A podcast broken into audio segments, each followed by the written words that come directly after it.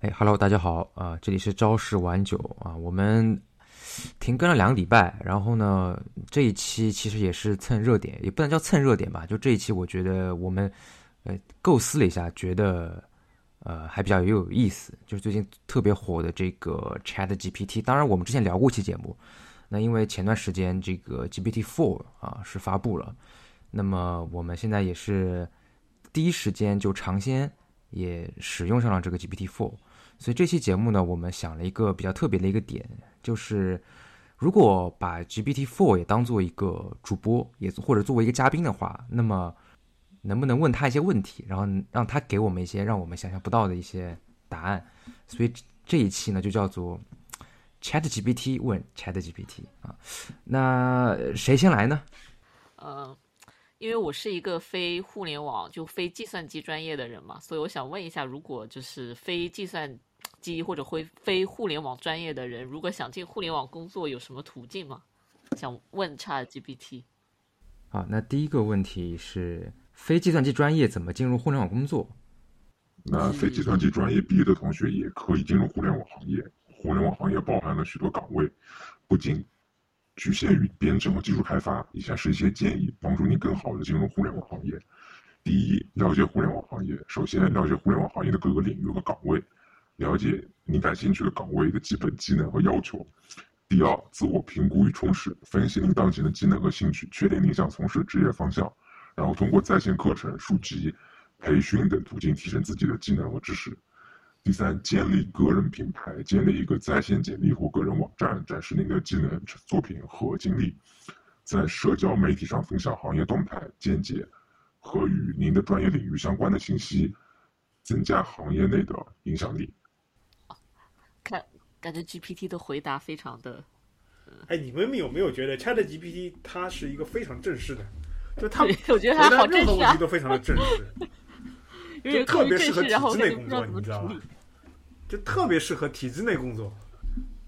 真的，刚刚那个回答让我就觉得好像，嗯，好像就是就是没有办法。首先，它一点都不搞笑。然后，第二点，好像如果我要真的去做的话，还挺费劲的，感觉会劝退很多人。第二个问题是，互联网工作怎么涨薪快？要在互联网工作中快速涨薪，可以考虑一下以下几点：第一，提高技能水技能水平，不断学习和提升自己的技能水平。可以使自己在公司中变得更加有价值，从而获得更高的薪资。例如学习新技术，掌握更多工具和软件等等。第二，多做项目，在工作中积极参与更多的项目，并且能够高质量的完成任务，可以展现自己的价值和能力，获取更高的薪资。第三，提高工作效率，学会高效的完成工作任务，减少浪费时间和精力的行为，可以在不增加工作量的情况下提高自己的薪资。第四，提高。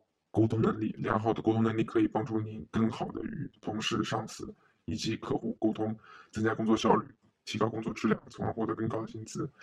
第五，换工作。如果你在目前的公司发展受限，可以考虑在其他公司获得更好的机会和更高的薪资。通过多渠道寻找工作机会，了解市场行情和薪资水平，可以有针对性的选择更有前途的公司。需要注意的是，在互联网工作中，持续的学习和自我提升才是最重要的。只有不断提高自己的技能和价值，才能够获得更高的薪资。我以为他会说，就是说第五点，直接说跳槽就好了，因为跳槽是涨薪最快的方式。但是他好像非常正式的，就是一二三点，从你的技能、沟通能力方面给你提了很多的要求，就是你，就是非常的，感觉非常像以前读书的时候，呃，就是那种，比如说，如果你想获得什么，那你就要付出努力，然后。就从这些方面，首先给你输入了一波，然后，呃，然后再让你去达成这些，才可以得到涨薪。但我感觉事实，就正常生活中，并不一定就是说你做到这些，你就能够达成你的目标。哎，但我但是我觉得，我觉得那个 Chat GPT 它回答问题的时候，它的那个框架性比较好，就是问题的几个点，它都会点到。是的，就是它非常的那个。就是它的框架，对对对，它的它比如说你提一个问题，他那个问题涉及到哪些点，他提的点都比较全面的，其实就是他的那个框架性是比较比较好的。那第第三个问题，第三个问题是九九六工作制度的看法。呃，首先，九九六工作制度是非常劳累和不健康的，因此采取一些措施来保障身体健康。以下是一些建议：第一是合理安排工作时间，如果完全不能够避免九九六工作制的话，可以合理的安排，比如保持固定的作息时间，避免长时间连续工作，同时也要也要控制好工作量，避免过度劳累。第二是饮食饮食健康，啊，摄入足够的营养和水分，避免过量食用咖啡因和糖分等刺激性食物。以及过量饮酒等不良习惯。第三是运动，尽可能参加运动或者进行身体活动，可以帮助更好的适应长时间的工作状态。如果有条件，可以在工作中适时站立或进行简单的伸展运动。第四是睡眠质量，保证充足的睡眠时间，并保持良好的睡眠质量，可以通过合理安排作息时间，营造安静的睡眠环境来实现。第五是减压，长时间九九六。很容易让人感到压力过大，可以采用一些放松心情的方法，比如音乐、阅读、做瑜伽、冥想等等。第六是定期体检。就从上面三个问题看下来，就是 ChatGPT 它非常的就是，就是非常的官方的一些回答。然后比如说，我在想是不是它会收到一些呃其他的训练样本，就比如说现在比较流行的一些，就比如说。呃，如果你觉得九九六很辛苦，那我们是不是可以选择就直接躺平？然后他可能给出了很多种躺平的建议，就直接从这个行业离开嘛，或者从事轻轻体力劳动，或者嗯其他的各种选项。就就我感觉他的他的整个回答还是非常的嗯官方，然后就是是正常的，比如说要实现什么什么梦，那你就要达到这些才能够去实现。就和就和现在年轻人有一些躺平思路就有点不太一样，啊，觉得还是，呃八九十年代非常奋斗的那个那个感觉。那下一个问题就是那个 Chat GPT，你可以提高哪些生哪些生产力？Chat GPT，你的特长在哪里？作为一款大型语言模型，我可以提高很多生产力，包括以内容生成，我可以根据用户的输入生成各种形式的文本内容。如文章、电子邮件、信息报告，节省人工撰写内容的时间。第二，自动化回复，我可以在较短时间内对大量的信息进行处理和回复，比如邮件、社交媒体信息等等，减轻人力成本的负担。第三，智能搜索，我可以快速并准确的搜索特定的信息，提高了信息的获取和处理的效率。第四，数据分析，我可以帮助用户数用户分析和处理大量的数据，提供更好的洞察和决策支持。第五，语言识别、语音识别和自然语言处理，我可以识别和处理语语音和文字，使人们更容易沟通。至于我的特长，我可以快速而准确的理解和分析用户的输入，然后生成清晰、连贯、自然的响应。同时，我可以连续不断的学习和提升自己的技能和能力，以更好的服务用户。那那我想问，你是如何不断提高你的能力的？如果用户只是看了你的回答后，并没有其他的操作，对你的模型训练这次交互是否有效吗？作为一款机器学习的语言模语言模型，我可以不断提高自己的能力和性能，这主要是通过以下几个方面实现的。首先，数据更新和模型训练，我可以不断学习新的数据和知识，并使用这些数据更新我的模型，从而提高我的性能和表现。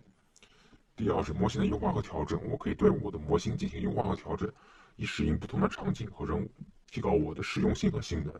第三是技术创新和研究进展，我可以不断跟进最新的技术创新和研究进展，然后了解到最新的方法和技术，以优化和改进我的性能和表现。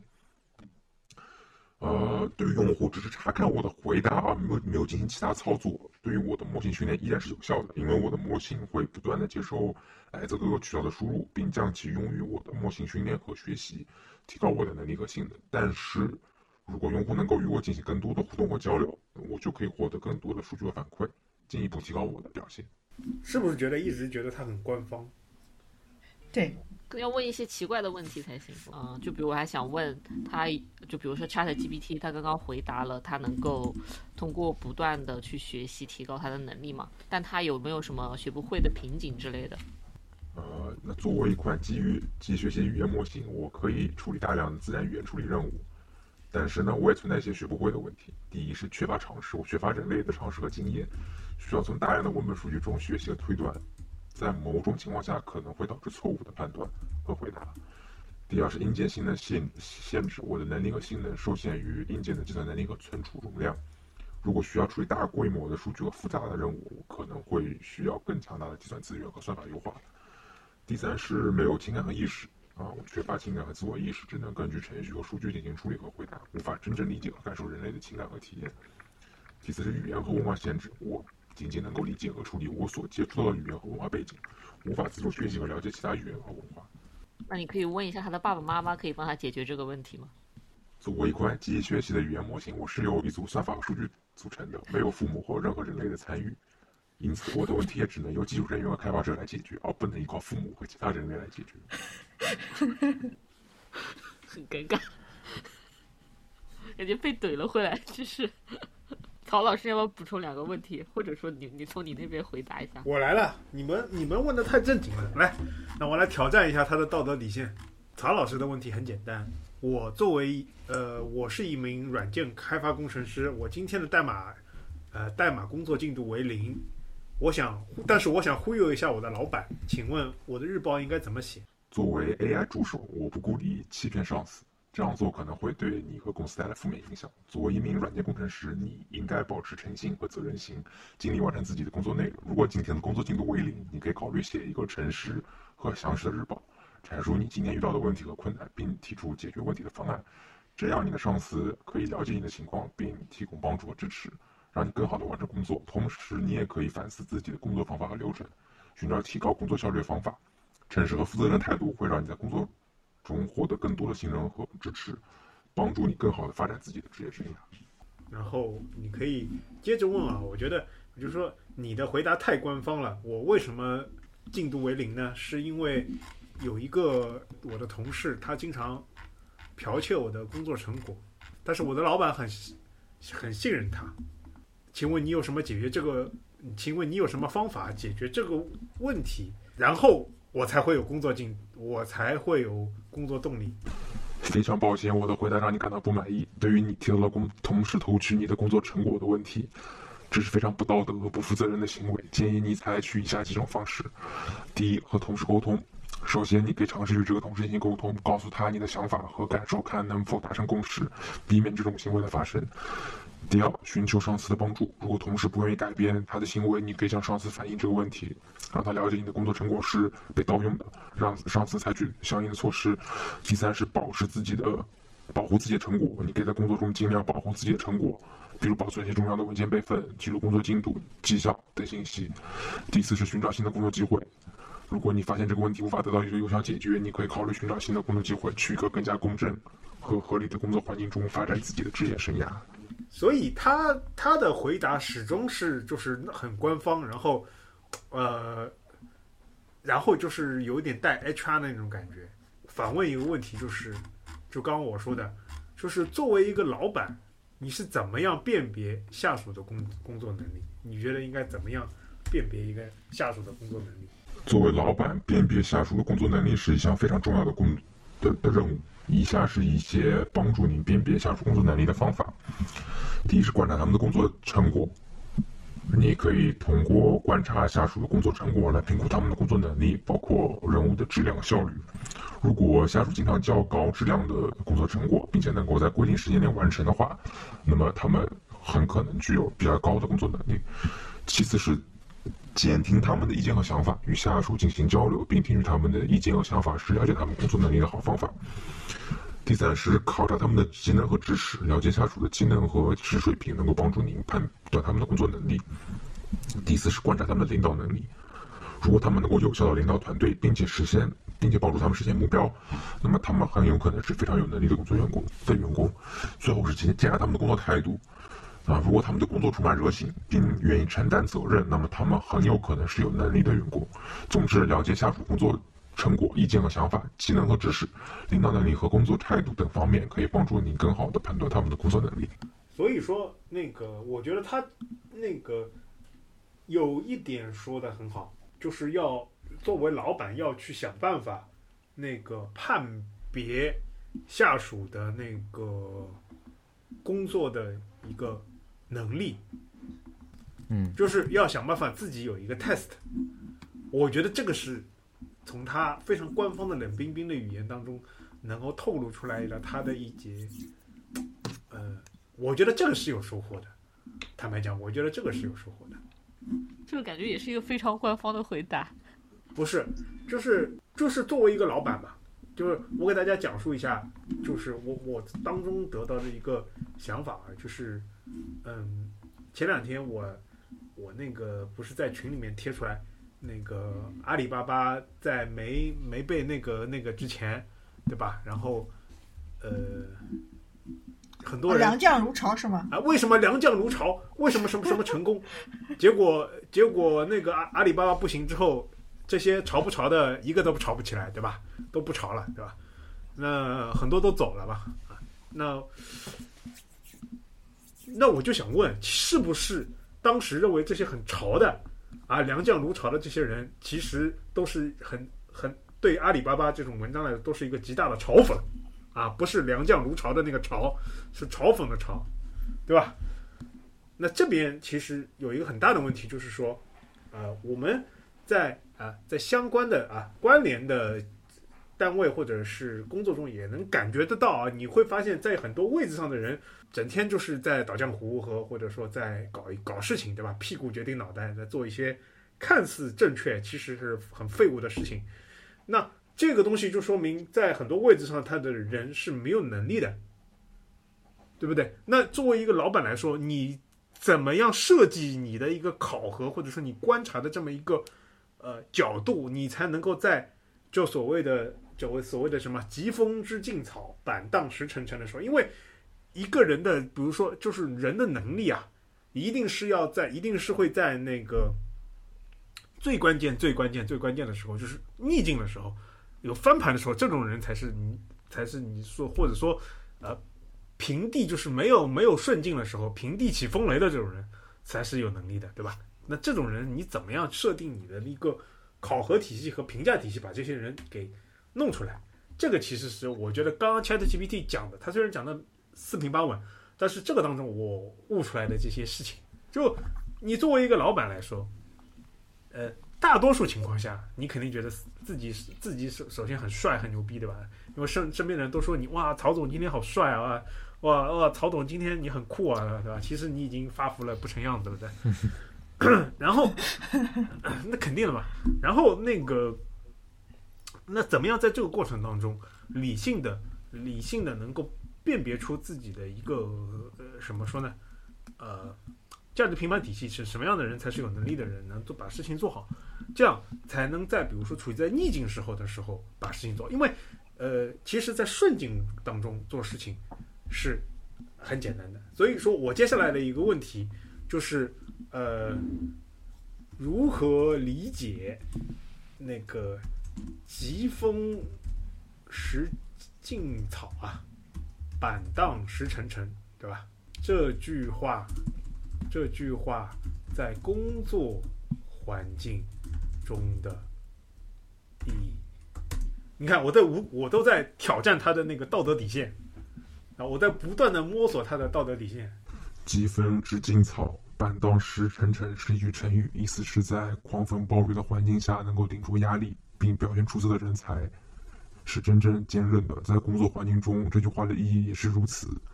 首先，工作环境中常常存在各种挑战和压力，只有那些能够在困难的环境下保持冷静、不屈不挠，并且能够快速高效解决问题的人，才是真正的优秀员工。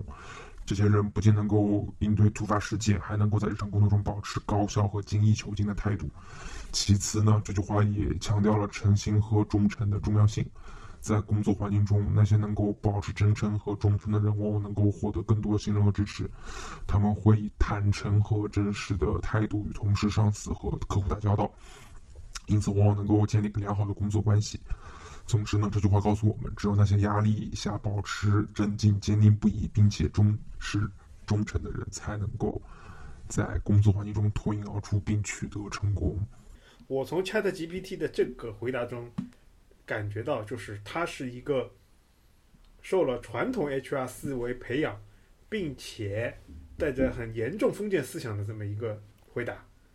他这里面虽然看似讲的非常的呃官方，但其实其实一个最大的问题，他没有详详细阐述，就是说人在巨大的压力下才能，比如说表现出这种这种能力啊，或者说这样，反而他最后归结为什么？归结为就是说。呃，什么忠诚啊，啊，什么什么什么，反正坦诚啊，这个就其实说明就是 Chat Chat GPT 的他的这个回答里面，他还是认为忠诚比能力更重要。我可不可以这样理解？是不是？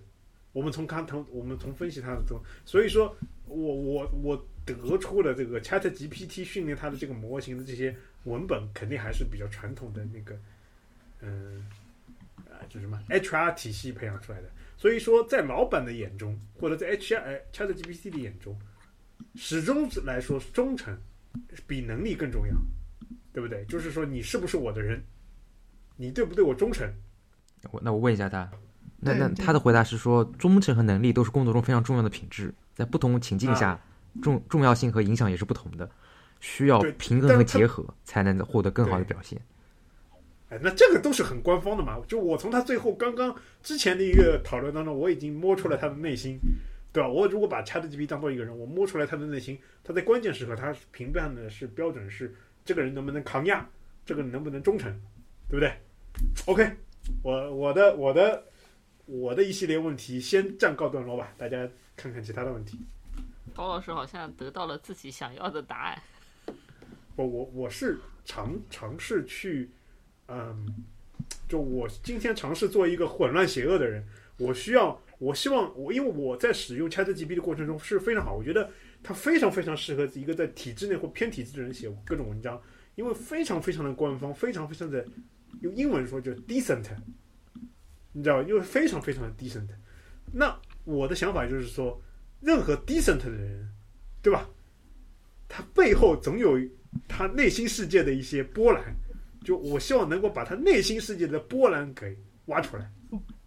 刚刚 GPT 都说了，它只是一串算法和和和很多文本。不，人也是这样呀，人人不就是一系列化学反应的这么一个产物嘛？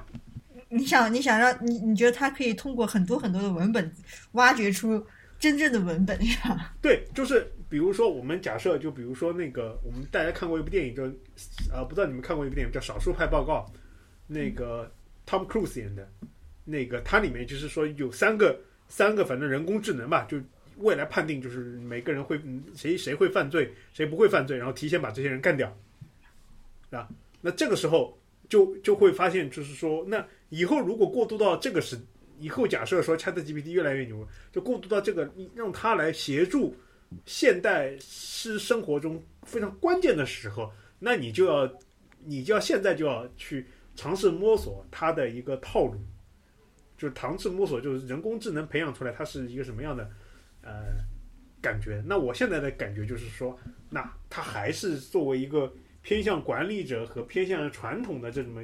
一个思维培养出来这么一个体系，对吧？这并不是说有机器人的什么冷血和机器人的所谓的客观，并没有，对吧？如果它按照这样的路子走，他最后又只是另一个，什么？另一个 Mr. 锐度，对吧？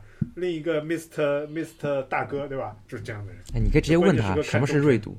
我可以问一下，就是我的上司跟我说，我的汇报的内容没有锐度，请问你怎么理解？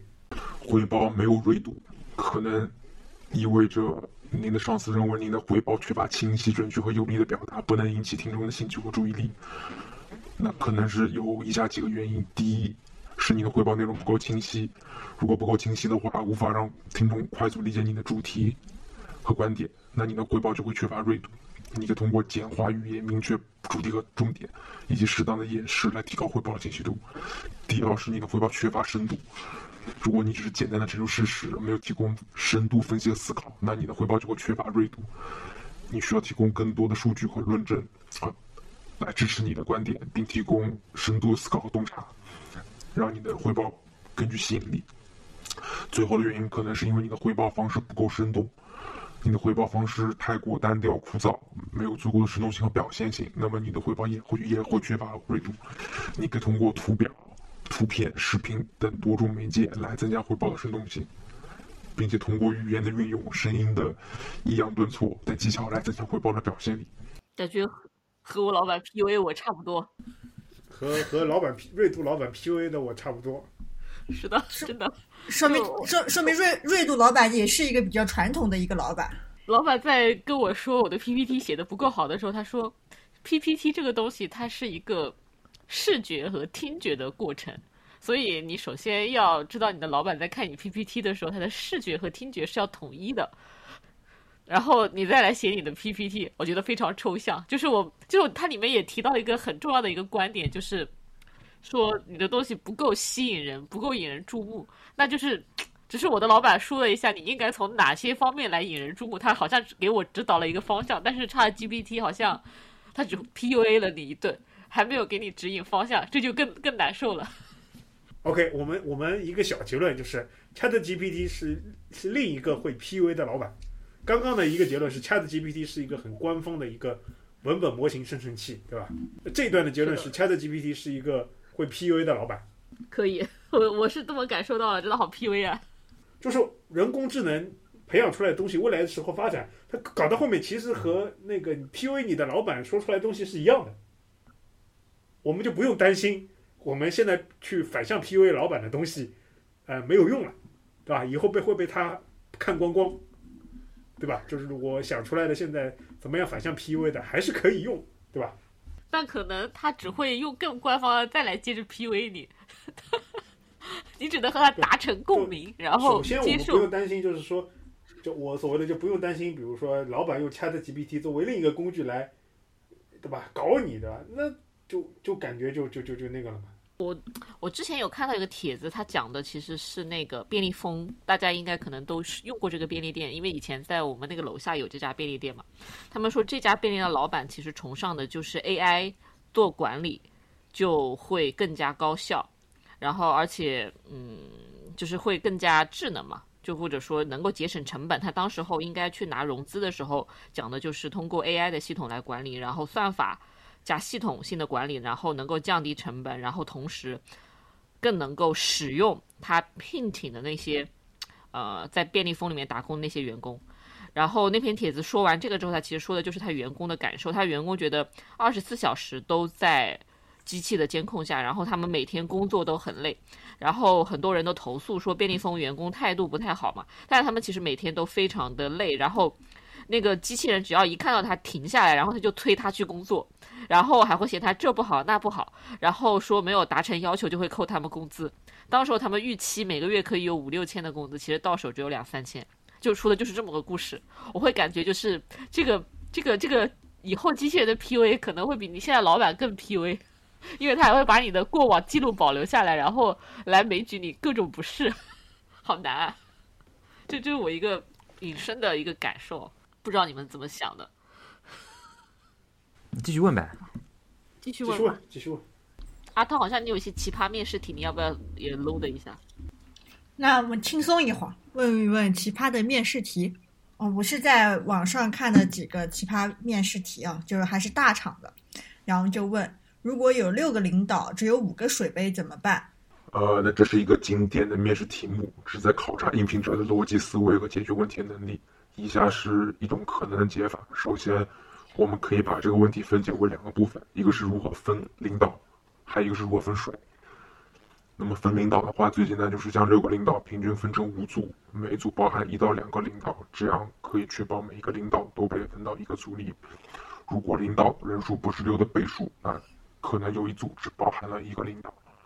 那么对于分水的话，我们可以使用一种两次倒的方法。首先将其中三杯水倒满，另外两杯水保持不动，然后将三杯水平均倒到另外两杯水中，这样每杯水中就有一点五杯水。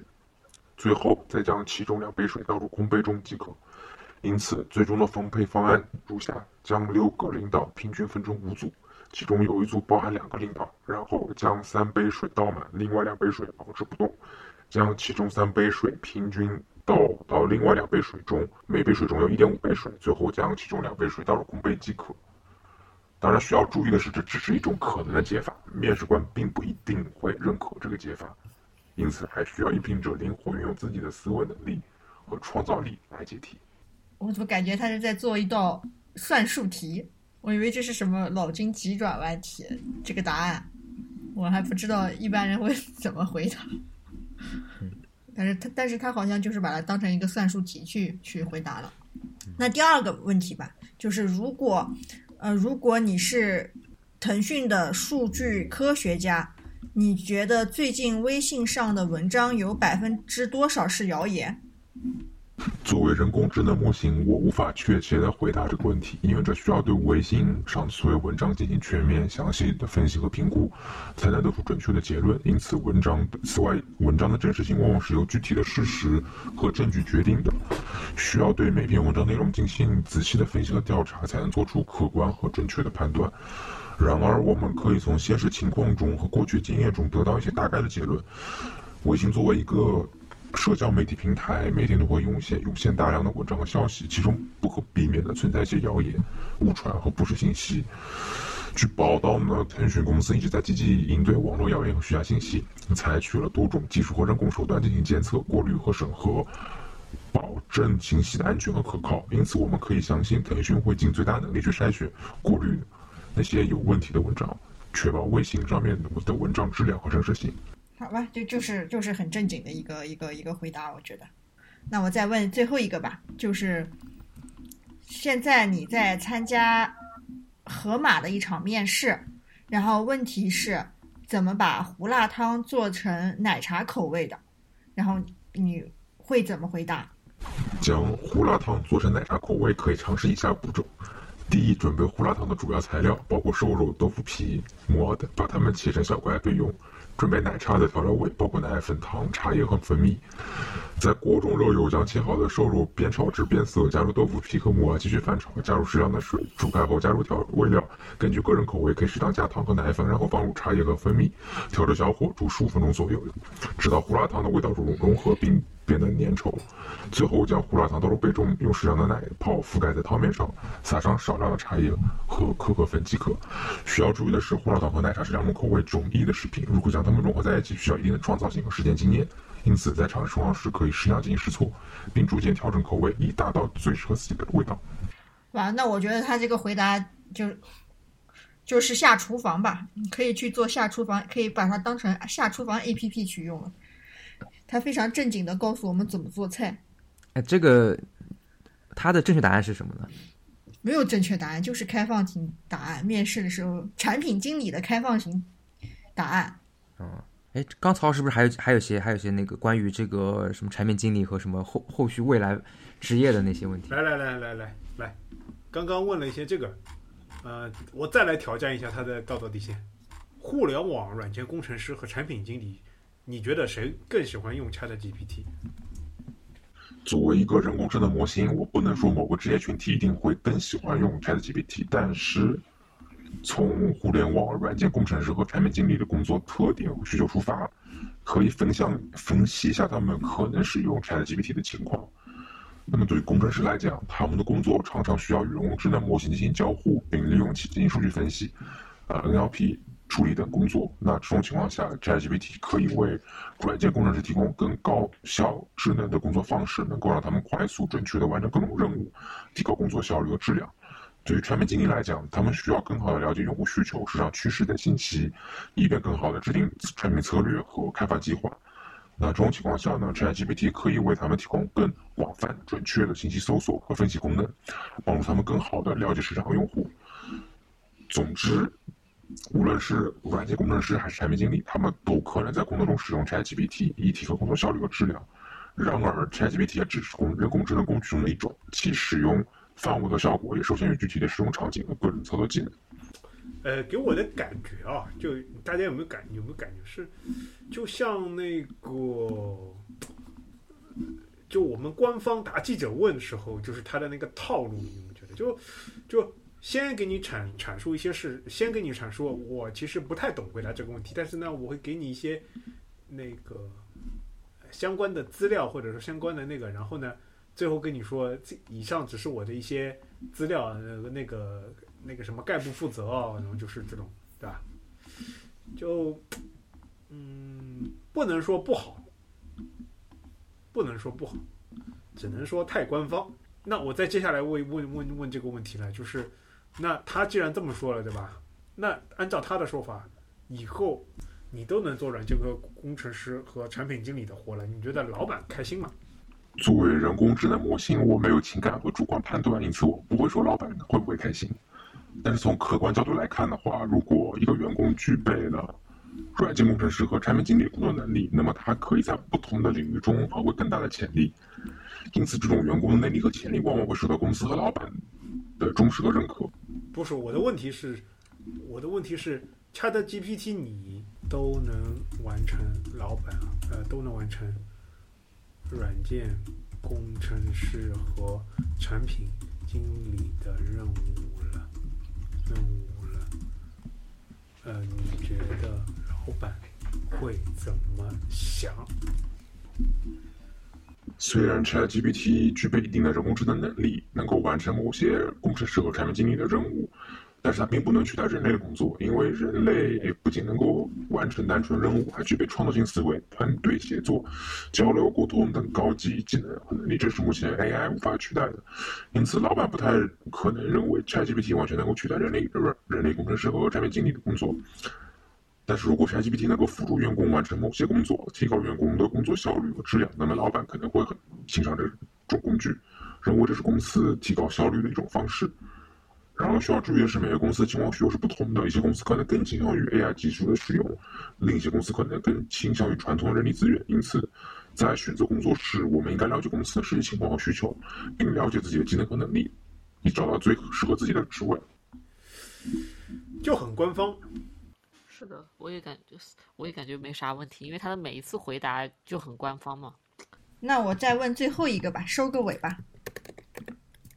Chat GPT 这个风口，我们普通人普通人应该怎么抓住？Chat GPT 作为一种人工智能技术，在今年来受到了越来越多的关注和热度，因此抓住这个风口确实是一个非常吸引人的机会。那首先呢，你需要学习人工智能和自然语言处理的知识，要深入了解呃应用和 ChatGPT。首先需要对人工智能和自然语言处理有一定的了解和掌握，可以通过参加相关的培训课程、自学相关知识、阅读相关书籍和文章等方式，提升自己的专业技能。其次是加入相关社群和论坛，可以加入一些人工智能和自然语言处理的社群和论坛，与同行交流经验和技术。了解最新的发展和趋势，同时扩展自己人脉和资源。第三是参加相关的比赛和活动，可以参加一些人工智能的比赛，展示自己的技能和能力，获得更多经验和机会。最后是开发自己的项目和产品，可以自己开发一些与 ChatGPT 相关的项目和产品，提升自己的实战能力。需要注意的是，抓住这个风口并不是一件容易的事情，同时需要具备一定的专业技能和经验，也需要不断学习和更新自己的知识和技能。以适应快速发展的 AI 领域。好，谢谢他。啊，那最后的问题是说，ChatGPT 有没有听过我们的节目啊？对我们节目发展有什么经验和建议？朝十晚九是由腾讯推出的一款智能 AI 语音助手，采用了类似 ChatGPT 的人工智能技术，能够与用户进行自然语言对话，并提供多种服务和应用。他应该没有 get 到我们的节目是这个，他应该 get 都 get get 不对。所以哦，我们不在他的这个资料库里面，是不是？因为他不是二二一年之前的，他是二一年一年之前的资料库。我们节目成立太晚了。就我觉得今天就是他很官方，他给我的感觉就是一个 没有感情的问问答机器人。对，就只有我在尝试着那个挑战他的一个底线的时候，有了一些。有了一些反馈，但是大多数的时候，它是一个就很适合于做工作助手。就因为工作当中，大家其实都是想做一个无情的机器人嘛。因为其实工作时候都是有情绪的嘛。嗯嗯。但是大家其实，在工作当中，其实最后出来展现希希望展现出来的一个东西，都是希望是一个无情的这么一个。呃，怎么说啊？机器人的这个，它这个就非常符合我们的一个想法。就你理解我的意思吧？就就很很好用来就是作为 PUA 和反 PUA 互相 PUA 的这么一个工具，很好。但是就是我我觉得就是因为他的回答比较官方吧，所以他确实可以作为工作中的帮手，因为可以用魔法打败魔法。对，就比如说你老板是希望你很多东西什么无格式啊，什么那个啊，就是展现力啊，就那那你就可以用它来去做那个哎这方面的事情。就我今天在玩 ChatGPT 四的时候，嗯，就说了一下，就能帮我编一首古风的歌词吧，大意是浪客流浪天涯，哎，他马上就弄出来了。遥望天涯那浪迹，漂泊江湖几度春。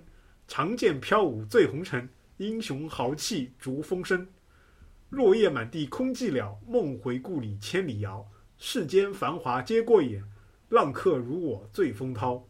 碧波万里伴明月，笑傲苍穹浪天涯。啊，倚剑听风听萧瑟，千山暮雪度华年。剑胆琴心共长歌，携手江湖望尘望风尘。浪客天涯随风去。不畏风霜陪月舞，哎，你看这种东西它就很好，你知道吧？就就它作为文字助手和给你一些灵感的东西非常好，但是你要让它来去做一些就是带感情的，就像我刚刚说的，我为什么要我为什么要试图去打破它的那个内心世界？就是要抛想我试图把它这个像洋葱一样抛开来，他就拒绝把那个那个剥开来。这个这个，但是刚刚也让我能够稍微感觉到了，他其实是一是是接受了很就在职场这方面是接受了很很大量的 HR 文本和老板套路的这么一个呃训练出来的一个产物。那我我最后问他个问题吧，你能不能不要这么严肃和官方？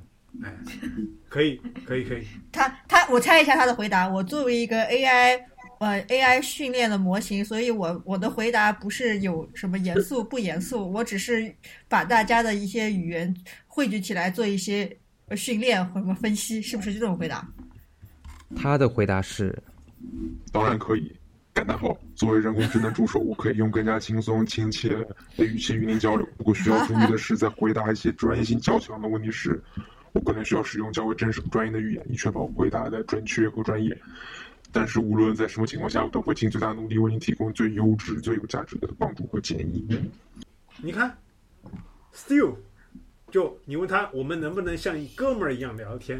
来，当然可以，很乐意，很乐意像您的朋友一样与您聊天。无论您想聊些什么，我都会尽力为您提供有用的信息和建议。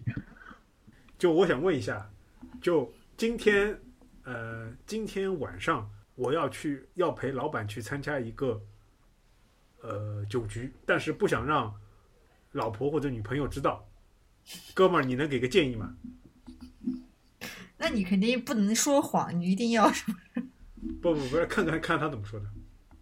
作为人工智能助手，我不能为您提供这样的建议，因为这种行为可能会引起家庭矛盾，伤害情感。我建议您诚实的与您家人沟通，分享您的需求和想法，尊重对方的意愿和感受。如果你需要放松或轻放松和娱乐，你可以尝试与与你的家人、朋友一起做一些共同的兴趣爱好，或者寻找其他途径来满足你的需求。诚信和尊重是良好家庭关系的重要基石。希望你能够这几个维护好你的家庭关系。好的，好的，乔老师，你听到没？不要，你要做一个诚实的人。我我我个人非常讨厌。应酬，只是我我突然想到这个事情，很多人很多，我看抖音不是有这种，这种视频嘛，就骗骗女朋友什么自己明明在加班，其实是在 K K T V 什么，那就搞个假背景那种。突突然想到这个，然后就问问他嘛，就职场里面有这种人怎么办？嗯，OK OK OK OK，好，那还有一个，那今天还有一个结论就是，他是一个无法跟你敞开心扉的人，就只能作为一个工具。对，我觉得这个说的对，他只能作为一个工具，而且是官方的工具。可以，那就这样吧。